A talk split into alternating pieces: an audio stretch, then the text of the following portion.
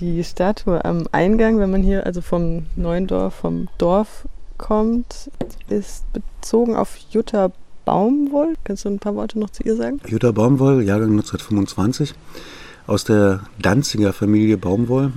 Danzig war ja damals noch eine freie Stadt, in der allerdings auch schon die Nazis regierten. Nach dem deutschen Überfall auf Polen war es vorbei mit dem freien Status von Danzig. Da gehörte es dann mit zum Deutschen Reich und die Familie glaubte nicht daran, dass sie noch eine Chance hätten, rauszukommen.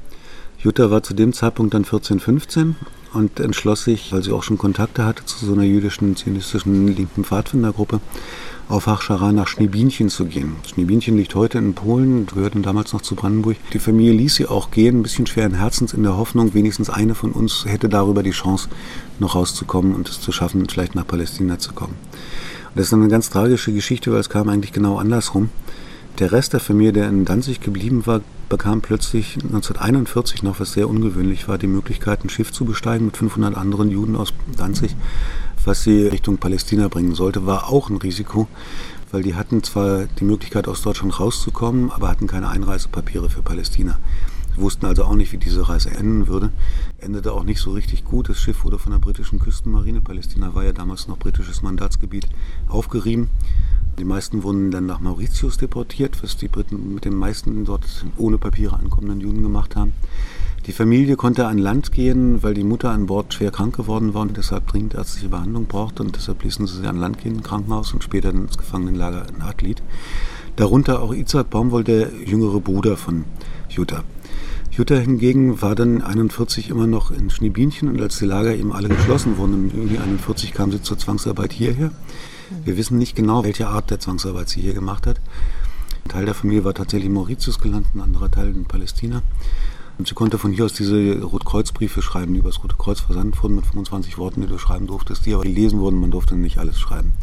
Und sie verwendete dann so einen Code für die möglicherweise bevorstehende Deportation, von der sie ahnte, dass sie kommen würde. Und dann schrieb sie, ich glaube, ich fahre bald zur Oma. Die Oma war schon lange tot. Das war eine Vorahnung, wo das hingehen könnte.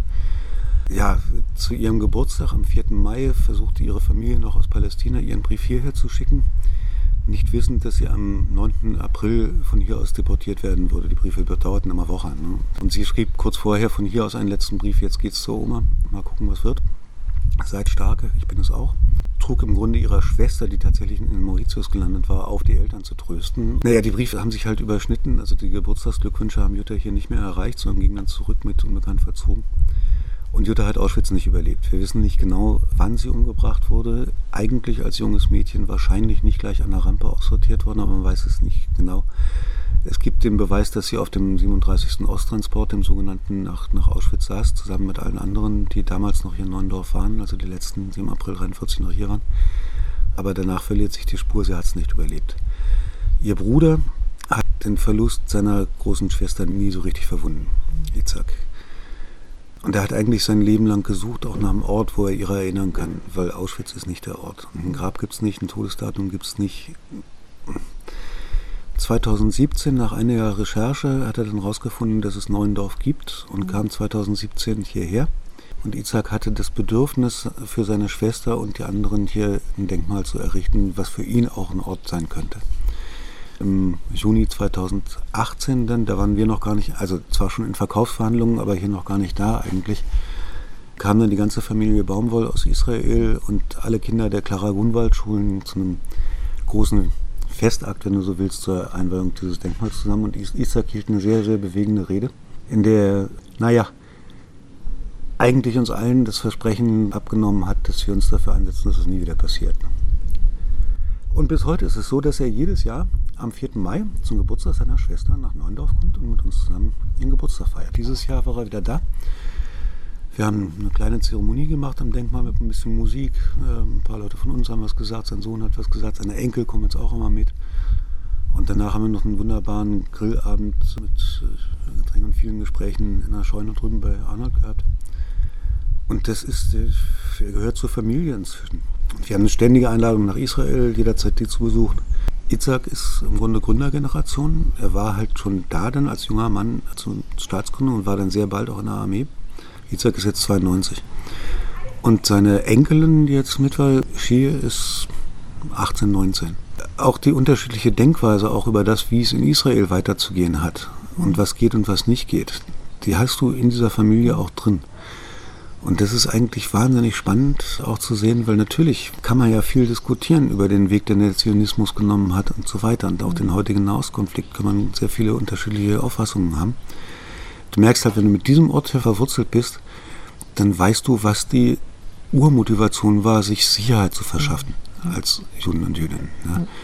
Und dann verstehst du so viel über das, was, was die Hauptmotivation zur Gründung dieses Staates Israel war. Also nie wieder, was ja für die Juden auch hieß, nie wieder wir. Und da kann man sehr viel diskutieren und man kann vor allem auch sehr viel zuhören eigentlich so einem Ort hier. Und das ist für uns auch eine sehr, sehr, sehr spannende Sache. Tatsächlich bei uns in der Kerngruppe, niemand von uns hat einen jüdischen, direkten jüdischen Hintergrund. Also ich habe einen jüdischen Urgroßvater, aber eigentlich kommen wir, wenn du so willst, alle aus Familien, die eher dem Tätervolk halt zugehören.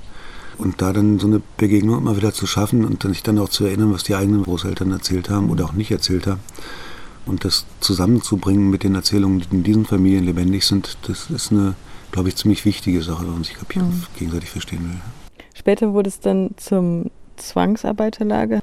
Es wurde ja eigentlich ursprünglich als ja, Ausbildungsauffangbecken oder so für Obdachlose und Langzeitarbeitslose hier eigentlich gegründet. Gab es dann auch andere verfolgten Gruppen? Esther Becherado hat uns auf der Bühne das nochmal so gesagt in ihrem Gespräch hier, wir waren ja Gefangene.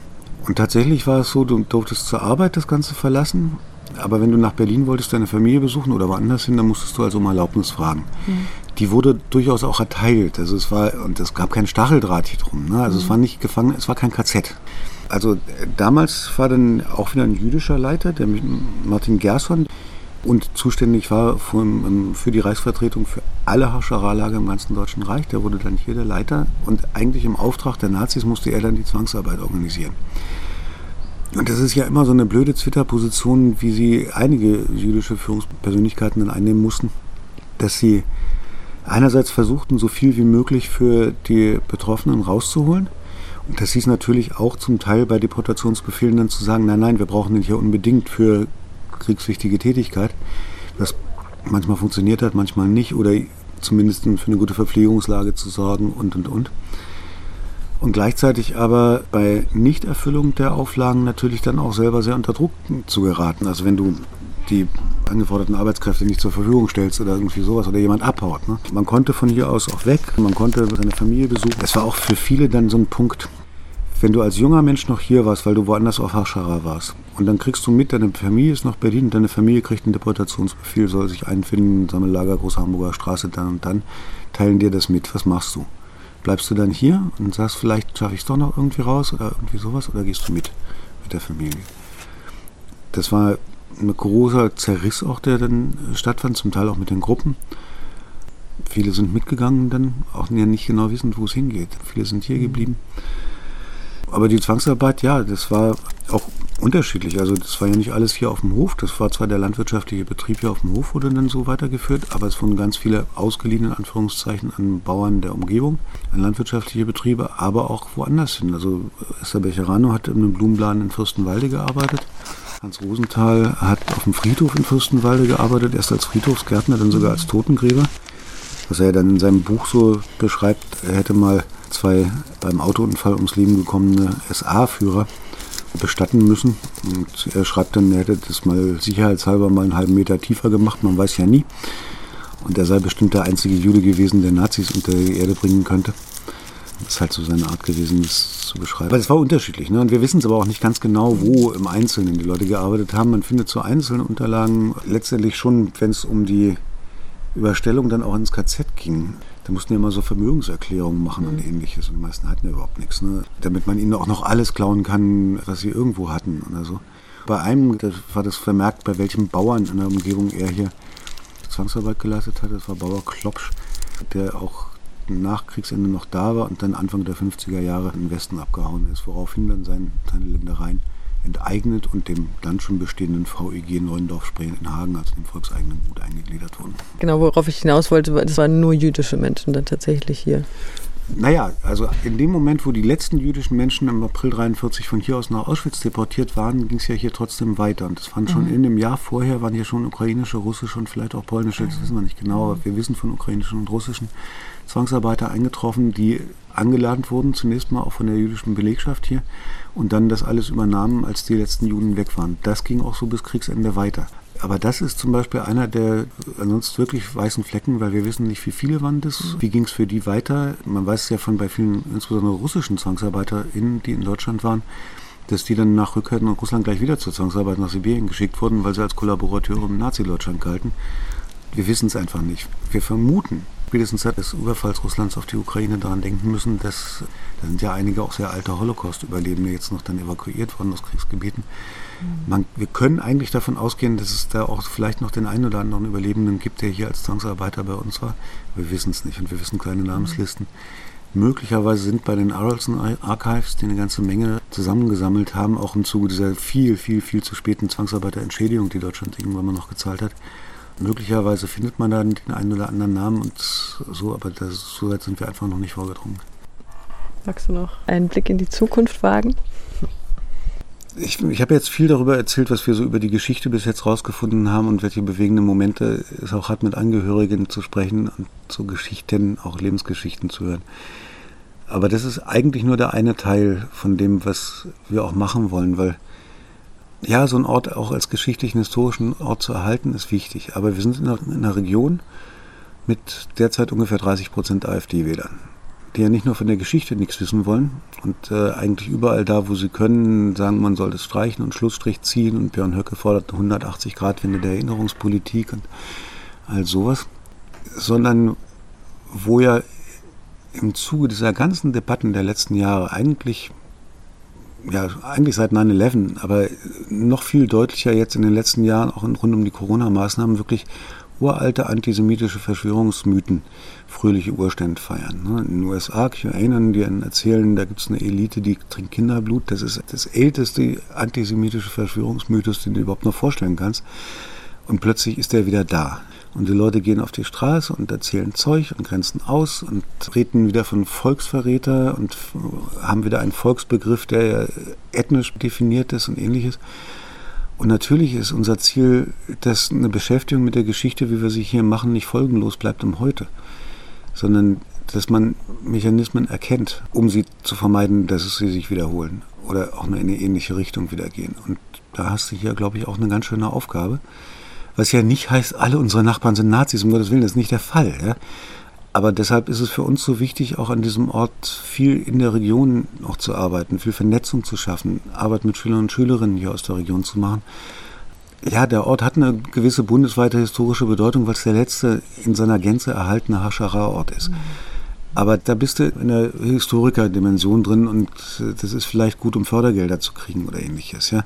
Aber wenn hier nur Leute herkommen, die von sonst woher anreisen, weil sie sich besonders für die Geschichte interessieren, die sind alle herzlich willkommen. Das finde ich auch gut aber wir in der Region praktisch ein UFO bleiben, dann haben wir meiner Ansicht nach jedenfalls unsere Aufgabe verfehlt. Also so würde ich es immer verstehen, dass wir versuchen, hier in der Region auch Gegengewichte zu setzen, da wo so eine Tendenzen stärker werden, uns da gut aufzustellen, auch zivilgesellschaftlich aufzustellen, mehr Gespräche auch unter Nachbarn mit zu ermöglichen an so einem Ort, um einfach ja, eine zivilgesellschaftliche Stärke gegen so eine Position noch aufzubauen. Ne? Und das sehe ich schon auch als das kannst du direkt herleiten aus der Geschichte, wenn du willst. Und ich würde das für mich auch so tun. Aber das musst du vielleicht auch noch nicht mal. Einfach aus einem humanistischen Verständnis kannst du es auch herleiten. Ne? Aber ich finde so einen Ort mit so einer Geschichte verpflichtet dazu nochmal ganz besonders. Und, und bietet aber auch gleichzeitig die Chance.